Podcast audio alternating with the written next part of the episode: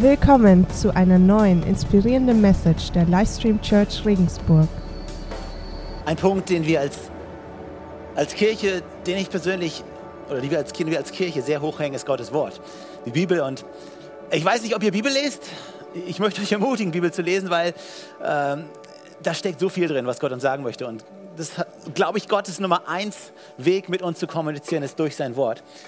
Ähm, ich habe am Anfang schon in der letzten Message schon gefragt, wer von euch hat in der letzten Woche das Buch Ezekiel gelesen? Gibt es jemanden?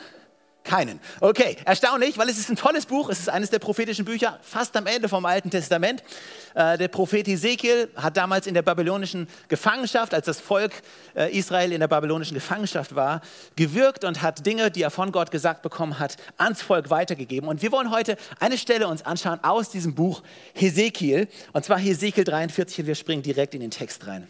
Dort steht, und dies ist das Gesetz des Tempels. Auf dem Gipfel des Berges soll sein gesamtes Gebiet ringsherum heilig sein. Ja, dies ist das Gesetz des Tempels.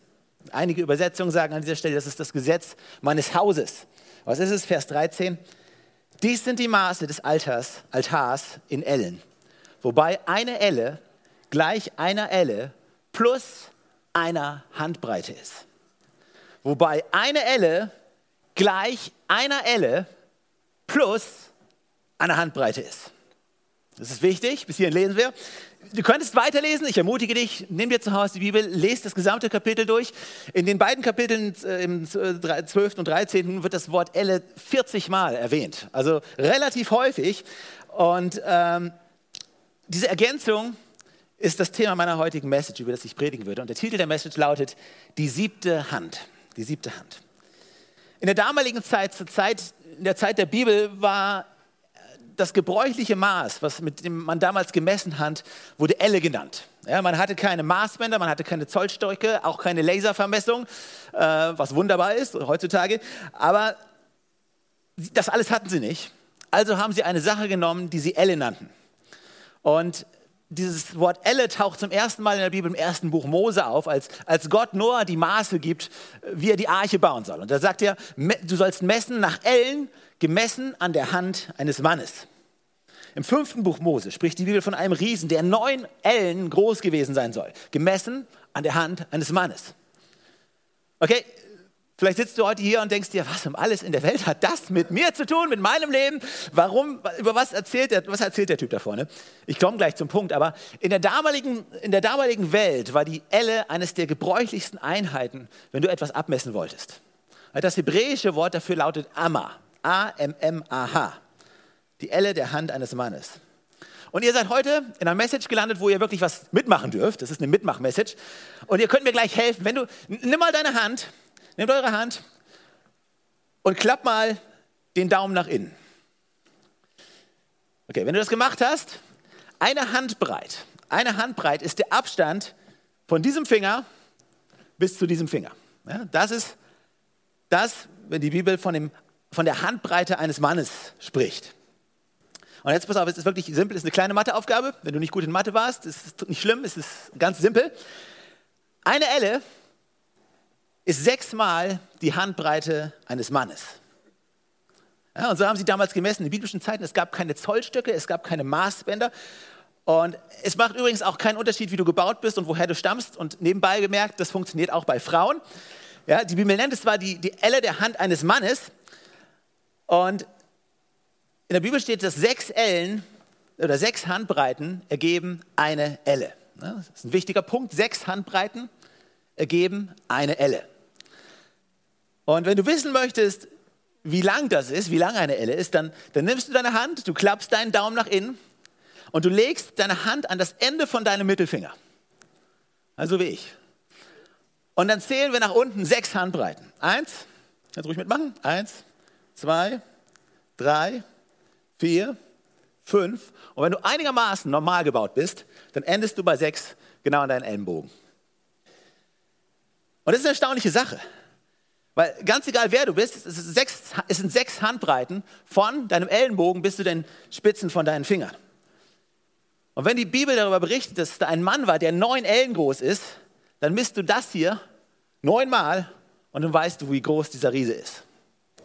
Und im Hebräischen wird gelehrt, dass, dass dieser Teil vom Arm, ja, vom, vom Ellenbogen bis zu der Spitze deiner Finger, dass das auch die Mutter des Arms genannt wird. Ja, dort wird gelehrt, dass diese Auffassung, dass dieser Teil vom Arm, dass das der Teil ist, der, der Sachen umsetzt, was auch immer der Verstand sich vorstellen kann. Es ist die Elle, ja, die entwickelt, die formt, die gestaltet. Es ist die Mutter des Arms. Es ist der kreative Teil des Arms, vom Ellenbogen bis zu deinen Fingerspitzen. Das ist der kreative Teil des Menschen. Das ist der Teil, der, der Häuser, der Autos, der Straßen, der, der Tische, Werkzeuge baut. Und, und weißt du, mit der Hand, mit der Hand, mit dieser, mit dieser Elle werden Städte gebaut, wurden, wurden Mauern gebaut, wurden prächtige Tempel gebaut. Es wird alles gemacht mit der Mutter des Armes, diesen Handbreiten einer menschlichen Hand, die, die sechs Handbreiten entspricht, was um eine Elle ist. Ja, die, die, die Ellen von, von, von Menschen, die, sie erfinden Sachen, sie, sie bauen Instrumente, sie produzieren Dinge. Und es, weißt du, es ist eine echt erstaunliche Sache, dass, dass der Mensch etwas denken kann und dann die Ellen des Menschen zur Arbeit gehen und, und es ausformen und von etwas Unsichtbarem, aus einem Gedanken, aus einem reinen Konzept, aus der Vorstellung, aus einem Traum, plötzlich wird es greifbare Realität. Weißt du, denn von diesem Teil des Menschen bis hierher, er lässt etwas entstehen, was, was plötzlich Realität wird. Wenn du in die Vergangenheit schaust, es dauerte 1500 Jahre von Jesus bis Leonardo da Vinci, um das Wissen der Welt zu verdoppeln. Dann verdoppelte sich das Wissen wiederum in 250 Jahren. Historikern zufolge verdoppelte sich danach das Wissen alle 50 Jahre. Im Jahr 1960 dauerte es zehn Jahre, bis das Wissen der Welt sich verdoppelte. In den 1980er Jahren verdoppelte sich das Wissen alle zwei Jahre. In den 90er Jahren dauerte es nur noch 18 Monate.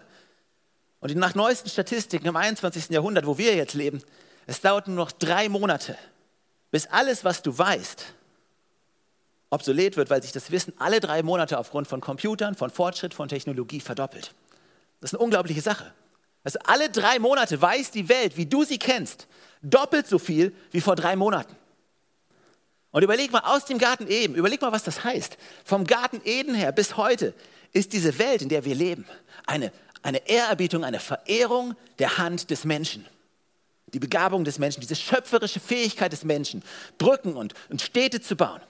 Wenn du heute Nachmittag durch die Altstadt gehst, die ist wunderschön gebaut, sie ist wunderschön, aber jemand entwarf sie. Jemand hat sich das ausgedacht. Und dann gingen die Ellen der Hand des Menschen, sie gingen zur Arbeit und die Menschen beginnen, beginnen zu formen, zu erschaffen, was auch immer sich der Verstand vorstellen kann. Ja, worüber ich heute predige, ist, ist diese intellektuelle Fähigkeit des Menschen, sich etwas vorzustellen, es dann entwickeln zu können und es dann bauen zu können. Dieses Gebäude hier, in dem wir sitzen. Aber nicht nur das, weißt du, der Mensch hat durch sein Wissen und durch sein Arbeiten, durch die Hand der, des Menschen wurde, wurde die DNA entschlüsselt, das Atom gespalten.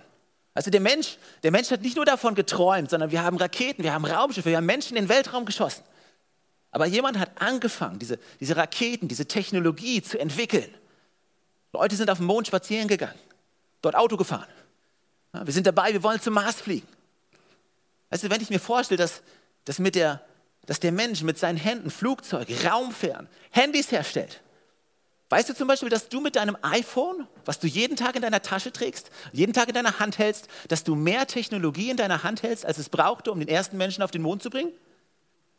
Du trägst es jeden Tag ganz selbstverständlich in deiner Hand. Weißt du, verstehst du, dass es der Mensch ist, der, der Handys, der Computer, der roboterassistierte Chirurgiesysteme in Krankenhäusern gebaut hat? Irgendein Mensch hat jedes Teil dieser Maschinen gebaut. GPS-Navigationssysteme. Siri. Auch Siri. Du kannst sie alles fragen. Es ist verrückt. Jedes Mal, wenn du was wissen willst, du drückst einfach auf den Knopf und sagst, Siri, wie komme ich da und dahin? Was ist das und das? Erzähl mir, aber, aber irgendjemand, Ellenbogen sind an die Arbeit gegangen und brachten ihre Stimme in dein Telefon. Und jetzt redet sie mit dir. Zurück, aber es wurde alles mit sechs Handbreiten oder mit einer Elle gemacht. Und alles das bringt diese Genialität des Menschen hervor. Jemand hatte eine Idee im Kopf, die Ellen fangen an zu formen, zu gestalten, selbst, selbst unsere Kleidung, die wir tragen, ja, diese Bühne hier. Es ist alles das, was Menschen tun können. Der Mensch ist erstaunlich. Die Fähigkeit des Menschen ist bemerkenswert. Also der Mensch ist begabt, weil der Mensch nach dem Bild Gottes geschaffen ist. Der Mensch ist begabt. Und guck dir an, wo wir seit dem Garten Eden, wie weit wir gekommen sind. Schau dir die Autos an, mit denen wir uns fortbewegen. Schau dir an, wie wir kommunizieren. Das ist bemerkenswert. Du kannst heute innerhalb von wenigen Sekunden mit jemandem sprechen, der auf dem anderen Ende vom Planeten sitzt. Jemand hat es geträumt Und die Hände des Menschen sind kreativ geworden. Das Genie des Menschen fängt an, Dinge zusammenzufügen und irgendwie wird das Unsichtbare durch unsere reellen Realität. Die sechs Handbreiten einer menschlichen Hand. Aber all dem kann es manchmal sehr leicht passieren, dass, dass diese Begabung und dass, dass durch dieses Genie uns die Notwendigkeit Gottes genommen wird. Und die Bibel sagt in Johannes 15, Vers 5, ich bin der Weinstock, sagt Jesus, ihr seid die Reben. Und ohne mich könnt ihr nichts tun. Und jetzt sitzt du hier und wenn du nachgedacht hast und zuhörst, dann wirst du sagen, ja, aber Steffen, warte mal einen Moment. Du hast doch die ganze erste Hälfte deiner Predigt dafür verbraucht, uns zu erzählen, wie genial der Mensch ist, wie brillant der Mensch ist, wie wunderbar und wie kreativ der Mensch begabt ist. Und jetzt kommt Jesus und sagt, ohne mich kannst du nichts tun. Was er sagt, ist, dass du, dass du nichts Ewiges tun kannst. du kannst nichts Geistliches tun, was anhält. Du kannst nichts Moralisches tun, was andauert, was, was von ewiger Bedeutung ist. Ohne mich kannst du nichts tun. Also wir Menschen, die gesamte Menschheit ist talentiert. Wir sind in der Lage, viele Dinge zu tun, aber es ist uns nicht möglich, geistliche Dinge als Menschen zu tun, die überdauern. Ja, wir brauchen das, was wir tun können, aber das ist nicht genug, das reicht nicht. Die sechs Ellen der Menschen, sagt Gott, die, die sind nicht genug. Und hier ist der Punkt, über den ich spreche. Sechs ist die Zahl der Menschen in der Bibel. Ja, Gott erschuf die Erde in sechs Tagen. Und am siebten Tag, sagt Gott, da ruhte er. Der Sabbat ist mein Tag, weil meine Zahl ist sieben. Ja, sechs steht in der Bibel für menschliche Anstrengung, menschlichen Einfallsreichtum, menschliche Stärke, menschliches Genie. In dem Text, den ich am Anfang gelesen habe, aus Hesekiel 43, haben, da gab Gott Hesekiel diese Vision. Er war in der babylonischen Gefangenschaft und er gab ihm diese Vision, dass der Tempel aufgebaut wird. Aber Gott sagt was Erstaunliches in, diesen, in dieser Stelle, die wir gelesen haben. Er sagt, alles, was auf der Erde gebaut wurde, wurde gebaut, indem man das Maß einer Elle benutzt. Die sechs Handbreiten der Hand, der, der Hand eines Menschen entsprechen. Aber hier ist das Gesetz meines Tempels. Wenn du mein Haus bauen willst, wenn du dein Haus in ein geistliches Zuhause verwandeln willst, das ewig bleibt, dann kannst du es nicht mit menschlichen Anstrengungen alleine tun. Das ist das Gesetz meines Hauses. Und er sagt es zweimal in diesem Vers. Es ist nicht genug, hart genug zu arbeiten. Es, ist, es reicht nicht aus, coole Lichter zu haben, coole Musik zu haben, tollen Worship zu haben. Es ist nicht genug. Du kannst nicht mit menschlichen Anstrengungen mein Haus bauen. Er sagt, du sollst die sechs Handbreiten eines Mannes haben und eine zusätzliche Handbreite hinzufügen. Du brauchst diese siebte Hand und sieben ist die Zahl Gottes. Und Gott sagt, ich komme mit und indem ich mitkomme und meine Hand zu deiner Hand dazu tue, können wir zusammen etwas tun, was die Welt wirklich verändern kann. Gott sagt, es braucht deine Hand und was sie tun kann und es braucht den Heiligen Geist. Die siebte Hand ist die Hand Gottes, die Kraft Gottes, die Gnade Gottes, diese Berührung Gottes. Es ist nicht genug zu singen. Du kannst eine geniale Stimme haben, du kannst singen wie eine Nachtigall, aber erst wenn, wenn Gottes Hand auf dein Lied kommt, beginnt sich Herzen zu öffnen, beginnen sich Leben zu öffnen, Leben zu verändern und der Fokus geht weg von dir hin zu Jesus, hin zu Gott. Und plötzlich ist es mehr als nur Musik. Also es ist mehr als nur eine Erklärung. Wenn die siebte Hand auf unser Predigen kommt, plötzlich ist es mehr als eine Gliederung, es sind plötzlich mehr als ein oder drei Punkte. Plötzlich ist eine zusätzliche Dimension, die ewig ist. Du brauchst die sechs Ellen plus einer weiteren Hand. Das ist das Gesetz meines Hauses. Ja, du kannst die Kirche nicht ohne die siebte Hand bauen. Gott sagt, ich werde meine Hand zu deiner dazugeben, sagt Gott. Du wirst meine Hand auf deine Hand spüren. Wenn du deine Familie aufbaust, wenn du die Kirche richtest, wenn du deine Vision, die Gott dir für dein Leben gegeben hat, wenn du sie umsetzen möchtest. Es braucht die siebte Hand. Du, du kannst alles andere mit sechs bauen. Ja, vielleicht bist du jemand, der in einigen Bereichen echt genial und echt brillant ist. Aber wenn die siebte Hand auf das kommt, was du tust, dann nimmt es plötzlich eine ewige Dimension an. Und hier ist das, was wir verstehen müssen. Also wir versuchen immer, immer wieder versuchen wir, ewige und geistliche Dinge selber zu bauen. Und immer wieder stellen wir fest, dass unser Talent nicht ausreicht. Wir brauchen diese zusätzliche Hand, um sein Haus zu bauen. Ich bin so dankbar für diese siebte Hand, die, die unsere Familie nicht fallen lässt. Ich weiß, heute ist Muttertag. Mütter machen sich häufig Sorgen um Kinder, weiß ich aus eigener Erfahrung. Aber wir müssen uns immer wieder bewusst machen, wir kämpfen diese Schlacht nicht alleine. Das ist nicht eine Schlacht, die wir alleine kämpfen sollen, sondern die Bibel sagt, wir kämpfen nicht gegen Fleisch und Blut, nicht mit, durch Macht und nicht durch Kraft, sondern durch meinen Geist, spricht der Herr. Ich werde meine Hand dazulegen, weil das ist das Gesetz meines Hauses. Du, du kannst eine Ehe nicht selber zusammenhalten. ohne die siebte Hand drauf zu haben. Du wirst dir gegenseitig auf die Nerven gehen. Aber wenn die siebte Hand kommt, dann kommst du über dich selber weg. Weißt du, Ehen können schonungslos egoistisch sein. Das ist ein Musterbeispiel dafür für, Egoist, für, für Egoismus. Aber wenn die siebte Hand kommt, sie kann deine, Hand, sie kann deine Ehe zusammenhalten. Vielleicht bist du jemand, der durch, durch Wissen und durch einen umfangreichen Wortschatz andere Menschen beeindrucken kann, überreden kann. Vielleicht leitest du andere Menschen an, vielleicht bist du Connect-Leiter in einer kleinen Gruppe. Aber immer wieder müssen wir an einen Punkt kommen, wo wir sagen, weißt du was, ich habe meine Vorbereitung, ich habe meine Predigt, aber selbst die beste Predigt kann jemanden verändern. Du brauchst diese siebte Hand. Und er sagt, das ist das Gesetz meines Hauses. Es gab damals in Israel eine große Hungersnot. Es hat dreieinhalb Jahre lang nicht geregnet. Und der Prophet Elia, er sagt, ich werde jetzt für Regen beten.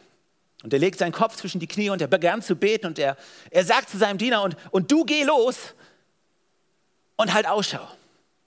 Und das ist das Problem. Weißt du, wir, wir beten, aber wir glauben nicht, dass irgendwas passiert. Aber er sagt zu ihm, ich bete und wenn ich bete, dann wird etwas passieren. Ich möchte, dass du losläufst und dass du nach der Antwort Ausschau hältst. Ich möchte, dass du hoch auf den Berg gehst, auf eine Klippe, wo du übers Meer schauen kannst. Und ich möchte, dass du losläufst und mir sagst, wenn, Sturm, wenn du einen Sturm kommen siehst. Also beginnt der Prophet Elia zu beten.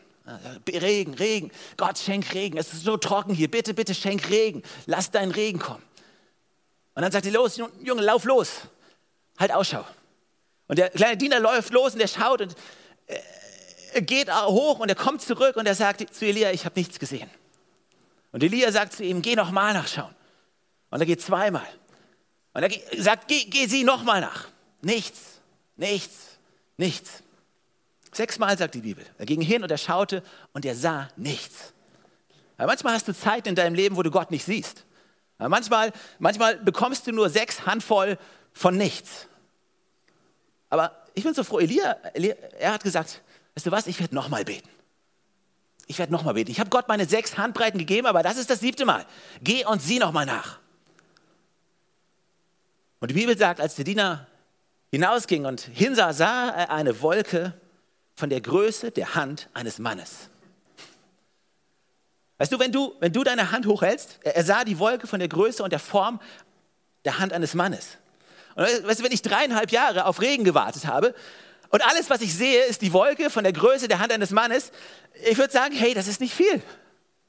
Aber als er zu Elia zurückkommt und ihm berichtet und ihm sagt, ich sah eine Wolke von der Größe der Hand eines Mannes, eines Menschen, Elia sagt zu ihm, oh mein Gott, Junge, er ist echt besorgt. Er sagt, lauf um dein Leben, komm runter vom Berg, das Unwetter kommt. Weil das ist Gottes Hand, das ist die siebte Hand, das ist die Hand, die den Regen, das ist die Hand, die das Wunder in sich bringt. Das ist die Hand, die die Freude, den Erfolg bringt, den nach dem du gesucht hast. Du brauchst die siebte Hand. Sie sieht vielleicht klein und unscheinbar aus, aber sie ist geladen. Weil wenn Gott darin ist, ist alles möglich. Also lass dir von niemandem sagen, dass etwas nicht möglich ist. Lass dir von niemandem erzählen, dass du deine Ausbildung, dass du dein Studium nicht schaffen kannst. Du, du wirst es schaffen, wenn die siebte Hand auf dich kommt, weil Gott sagt, das ist das Gesetz meines Hauses. Wenn du tust, was du tun kannst, dann werde ich meine Hand auf deine Hand legen und zusammen wird es möglich. Also du bist nicht alleine. Du erziehst deine Kinder nicht alleine. Wir bauen die Kirche nicht alleine, sondern es ist Gottes Arbeit. Wenn, wenn er seine Hand darauf legt, dann ist, dann ist es durch nichts aufzuhalten. Und die Bibel spricht in dieser Stelle davon, dass Elia, er hat echt Angst bekommen, als er diese Hand sah, in der Größe und der Form einer menschlichen Hand. Also er hat sechsmal versucht, aber hier kommt das siebte Mal. Und die Bibel spricht in der Stelle, dass, dass, dass Elia losläuft und er, er überholt sogar die Pferde von, von, von Ahab. Und das waren arabische Hengste. Ja, also das waren keine, keine Ponys, also die laufen 80 Kilometer pro Stunde. Ist eigentlich nicht möglich. Aber durch Gottes Kraft ist es möglich. Wenn du die Bibel liest, die Bibel spricht vom Antichristen. Weißt du, was seine Zahl ist? Sechs, sechs, sechs. Also, er, mag, er mag so böse sein, er will so sehr angebetet werden und er kommt so hoch und er erreicht die sechs und kann nicht weitergehen. Also du kannst dem Teufel sagen, hey, du kannst es nicht ohne Gott tun. Gott ist größer. Im Alten Testament gab es einen Riesen, von dem die Bibel sagt, dass er sechs Finger und, und sechs Zehen hatte und dass er sechs Ellen groß war. Überleg mal, sechs Finger. Du, du kannst nicht dieses, das ist der Daumen, der schüttelt der Pflaumen. Das funktioniert da nicht. Keine Ahnung, was der gemacht hat. Sechs, zehn, sechs Finger, sechs Ellen. Und David musste gegen ihn kämpfen. Er kämpfte nicht nur gegen Goliath, er kämpfte auch gegen diesen Riesen. Er hieß Ishbebenob. Schon ein komischer Name. Und als David müde wurde, sagt die Bibel, hat Gott einen von David Männern dazu berufen, gegen diesen Riesen zu kämpfen und er hat ihn getötet. Und weißt du, ich glaube, das ist etwas, was Gott häufig macht. Gott selbst hat keine Riesen in seinem Team. Wenn du die Bibel durchliest, da steht nicht, dass Gott mit Riesen anfängt zu kämpfen. Aber was er immer wieder macht, ist, er beruft Menschen dazu, gegen Riesen zu kämpfen. Und weißt du, wenn die Welt anfängt, neue Riesen hervorzubringen, dann ist es die Aufgabe der Kirche, neue Kämpfer gegen diese Riesen loszuschicken. Die sagen, was auch immer da kommt, ja, der eine in uns und seine Hand auf uns, die reichen aus, um diesen Kampf zu gewinnen. Die siebte Hand ist die, ist die Hand deiner Rettung. Ja, vielleicht gehst du gerade durch eine schlechte Zeit in deinem Leben. Oder vielleicht fühlst du, fühlst du dich auch so, als ob Gott dich nicht gebrauchen kann. Vielleicht denkst du, hey, irgendwie bin ich, irgendwie bin ich am falschen Platz. Aber hier ist der Punkt. Deine Aufgabe ist es, die sechs Handbreiten zu geben. Wenn du das tust, dann wird Gott die siebte Hand aktivieren. Aber wird es erst dann tun, wenn du deine sechs Handbreiten gegeben hast. Was bedeutet das? Weißt du, wenn du dich hier im Raum umschaust, wir sitzen hier, wir haben eine tolle Bühne, wir haben all die Lichter, wir haben den Sound, wir haben all das. Aber die Wahrheit ist es, dass etliche Leute heute Morgen schon früh auf waren und ihre Talente, ihre Begabung, ihre Fähigkeiten, ihre Handbreiten gegeben haben. Leute haben gearbeitet, das Worship-Team, es hat geübt, nicht nur heute, sondern die Woche über. Und das machen wir jeden Sonntag. Wir arbeiten, wir tun, weil wir als Leiter der Kirche, wir wollen alles geben. Alles, was wir haben. Aber ein ganz wichtiger Punkt ist, lass uns nicht an den Punkt kommen, wo wir nur noch darauf vertrauen. Sind, nachdem wir all das getan haben, lass uns genauso hungrig und genauso, genauso strebsam darin sein, unsere eigene persönliche Gebetszeit zu finden, uns nach Gott auszustrecken. Weil der Punkt ist, wenn du dort, wo dich keiner sieht, ein starker Anbeter bist. Ja, wenn du nicht auf einer Bühne stehst, wenn du, wenn du zu Hause bist, wo dich keiner sieht, wenn du da ein starker Anbeter bist, dann kannst du auch ein starker Leiter sein in der Öffentlichkeit. Tu das, was du tun kannst. Und es gibt diese Geschichte in der Apostelgeschichte, als Petrus im Gefängnis sitzt und, und die Gemeinde betet für ihn und plötzlich tauchen Engel bei ihm auf und die Bibel sagt, dass plötzlich öffneten sich die, die Türen vom Gefängnis und die Herrlichkeit Gottes öffnete die Türen und, und, und Petrus war im Gefängnis, er, lag in, in, Ketten angekettet und die Bibel sagt, als er aufstand, fielen diese Ketten plötzlich von ihm ab, total übernatürlich. Und dann kommt ein Engel und er sagt, sagt was Komisches zu ihm. Er sagt, zieh die Schuhe an. Zieh deine Schuhe an. Jetzt denkst du vielleicht, schweben die Schuhe, die Pantoffeln irgendwie auf einer Wolke zu ihm. Dann zieht er sich die Dinge an. Aber der Engel sagt, Gott möchte, dass du tust, was du tun kannst. Und dann wird er das tun, was du nicht tun kannst. Wenn du, wenn du eine Sucht in deinem Leben hast, hör auf, ständig darüber zu reden, sondern fang an, das zu tun, was du tun kannst. Hol dir Hilfe. Tu deine sechs Handbreiten und dann wird Gott seine Hand auf das legen, was du nicht tun kannst und du wirst weitergehen. Die siebte Hand ist die Hand, die kommt, um dich zu befreien. Wenn du Süchte und Abhängigkeiten in deinem Leben hast, bekenne das. Bereue deine Sünden, wende dich zu Gott, schrei zu ihm. Such seine Gegenwart. Und wenn du das tun kannst, wenn du das getan hast, dann, dann wird er deine sechs Handbreit nehmen und seine Hand dazu tun. Die Bibel sagt, dass wir aus Gnade gerettet sind, nicht aufgrund von unseren Werken. Das heißt, es bedeutet, dass deine sechs Handbreiten die sind nicht dazu da, dass du dir Gottes Gunst erkaufen kannst. Ja, das, ist, das, funktioniert nicht, das ist nicht wie eine mathematische Formel. Du, du tust, was du tun kannst und dann, dann segnet dich Gott und dann ist alles Paletti und dann du tust einfach das, was du tust und dann bist du gerettet. Das ist der Fehler, der, den viele Menschen machen. Viele denken, hey, ich, ich muss nur das tun, so viel ich tun kann. Gott nimmt mich an, Gott liebt mich, weil Gott sieht, ich habe alles getan. Doch wenn du mir zugehört hast, dann wirst du festgestellt haben, du kannst nichts Geistliches tun, was bleibt. Ganz egal, wie sehr du dich anstrengst. Du kannst dich nicht selber vor Gott rechtfertigen. Du kannst dir nicht den Himmel verdienen. Und darüber ist die Bibel sehr, sehr klar. Die Bibel erzählt diese, diese große Geschichte von diesem Gott, der, der die Menschen so sehr liebte, dass er, dass er alles getan hat. Ja, die Menschen haben sich irgendwann abgewendet von Gott, haben gesagt, hey, ich möchte mit dir nichts zu tun haben. Aber Gott ist, Gott ist immer wieder auf der Suche. Das ist die Geschichte, die sich durch die ganze Bibel zieht. In jedem einzelnen Buch, was du liest, ist es die Suche nach, die Suche Gottes diese Beziehung wiederherzustellen. Und er hat sie hergestellt, indem er seinen Sohn Jesus Christus, indem er alles gegeben hatte, was er in seiner Hand hatte, indem er am Kreuz gestorben ist für dich und für mich. Deswegen sind wir hier, um diese gute Nachricht, weil das ist eine super Nachricht, um das weiterzugeben. Dass Leute erkennen können, hey, es kommt nicht mehr auf mich an. Ich kann mit meinen sechs Handbreiten kann ich so viel tun und machen, wie ich möchte, aber es reicht nicht. Ich brauche diese siebte Hand, ich brauche die Vergebung von Jesus Christus. Und ich möchte dich herausfordern, wenn du sagst, hey, ich, ich bin immer wieder daran, ich, so gut, ich bin super darin, immer alles selber machen zu wollen. Ich bin super darin zu sagen, hey, ich möchte, ich möchte mir den Himmel verdienen. Ich möchte, eigentlich bin ich doch gar nicht so schlecht. Gott, Gott muss doch eigentlich sehen, dass ich ein ganz netter Typ, typ bin, der ganz dufte ist. Und eigentlich, eigentlich kriege ich es doch auf die Reihe. Ich möchte dich herausfordern, neu zu erkennen, dass, dass das, was du tust, es reicht nicht, um etwas Geistliches entstehen zu lassen, was über das hinausgeht, was dieses Leben, was dieses Leben ausmacht. Das ist das, was Jesus anbietet. Das ist das Geschenk von Jesus Christus, der uns dieses Geschenk macht, seine Hand auf das zu legen, was, was wir ihm geben können. Und plötzlich wird es etwas viel Größeres. Plötzlich wird ein, wird ein Lied mehr als ein Lied. Ja, plötzlich, plötzlich wird dein Leben mehr als ein Leben. Plötzlich macht es Sinn. Und das wünsche ich dir, das wünsche ich uns, dass wir das immer wieder neu mitnehmen können. Amen.